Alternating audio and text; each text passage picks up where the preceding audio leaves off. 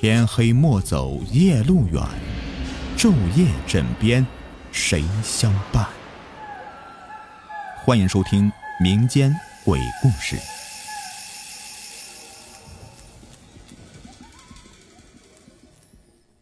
你们好，我是雨田。今天的故事是来自一个网友的投稿。六岁那年，是我第一次懂得什么是失去。最疼爱我的奶奶，离我而去了。记忆里的奶奶永远穿着蓝布袄子，那是爸爸做的衣服。夏天蓝色平布料的女士西装或者中山装，冬天平布棉袄，戴着一顶暗红色的毛线帽，一只手拿着针，一只手拿着鞋底，扎两针，头上磨一下，头是摇摇晃晃的，再继续。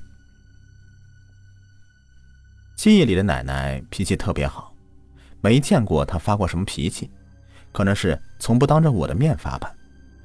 脸上总是带着慈祥的笑容，不管干什么总是喜欢缠着奶奶。奶奶呢，有什么好吃的都会给我留着。每次我挨打挨骂了，也总会往奶奶那儿躲。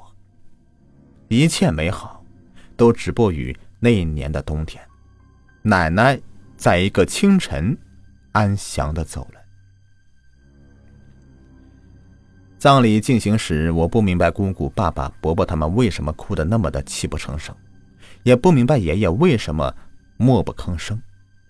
我还是像往常一样，跑到奶奶面前，看到奶奶穿着一身的黑色寿衣，脸上盖着一张冥币，躺在大厅中央。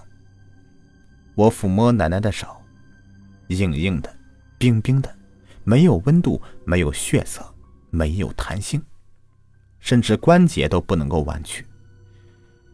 我从没见过这样的奶奶，心里有点慌，不知道到底怎么回事为什么叫奶奶，奶奶不答应我？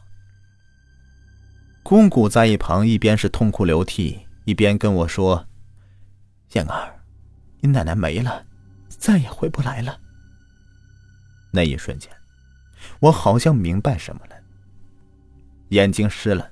眼泪不自觉的掉了下来，但很快被我抹掉了，因为那个时候心里还是有那么一些自尊心的，感觉在那么多的人面前哭好丢人，所以没有人看见。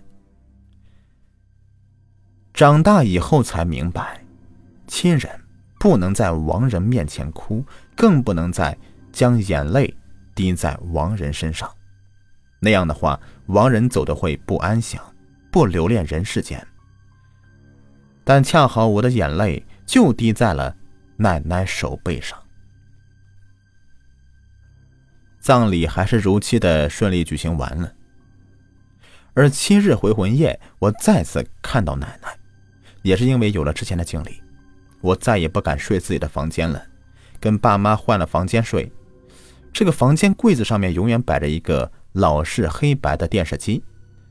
有很多八零后、九零后的朋友们应该都有印象吧，就是啪啪拧着旋转换频道、调声音大小，头上还顶着两个天线，画面不清晰的时候呢，转动一下天线可以接收信号强弱。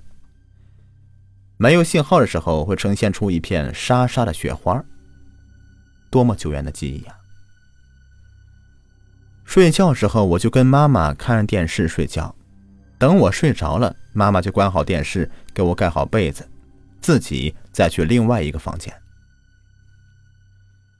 原本一切安好，睡到半夜，就听到有人叫我的名字：“燕儿，燕儿。”声音很远，又好像很近，很熟悉又很陌生，很飘渺。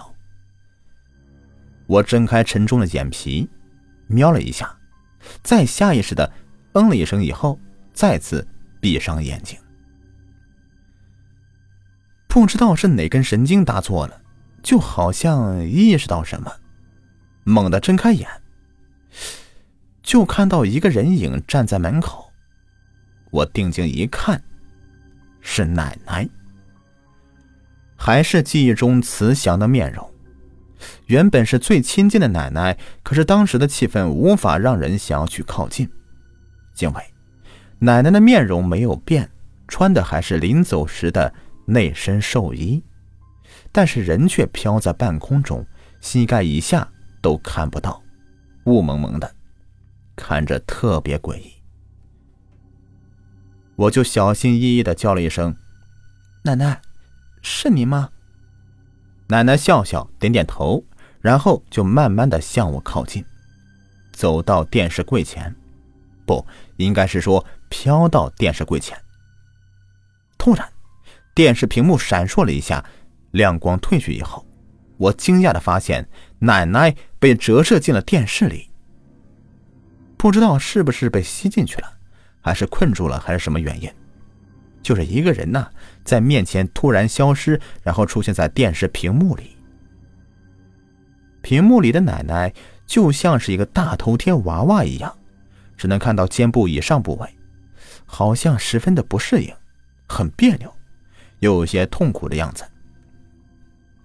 整个人都慢慢的扭曲着，想要挣脱出来，这五官是一点一点的被挤压变形。我被这一幕给吓傻了，这是我的奶奶吗？这更像一只随时会挣脱出来一口吃掉我的怪物啊！我的身体被吓得抖如筛糠，不敢动弹。就在这个时候，大门被人拍响了，外面传过来一个男人的声音：“老板睡了没有啊？买包烟。”那一道门与我仅仅五米之隔，听到敲门声、叫喊声，但是我始终不敢动身。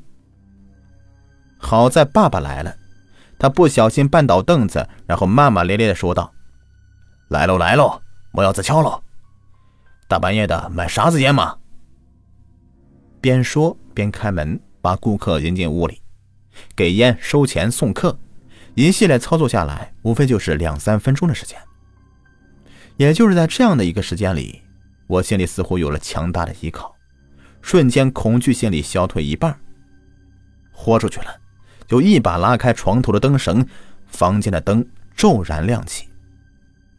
就在这个时候，电视机啪的一声响，中间出现一条婴儿小手粗般的白杠，然后又是一阵雪花，再然后就自己灭了，奶奶也随之消失不见了。前提是我的电视只是通了电源，但处于关机状态，不是待机状态。爸爸听到响动，进屋查看，再问我：“你咋回事啊？听到有人敲门不答应，不起床开门？刚才咋了？啥东西那么响啊？”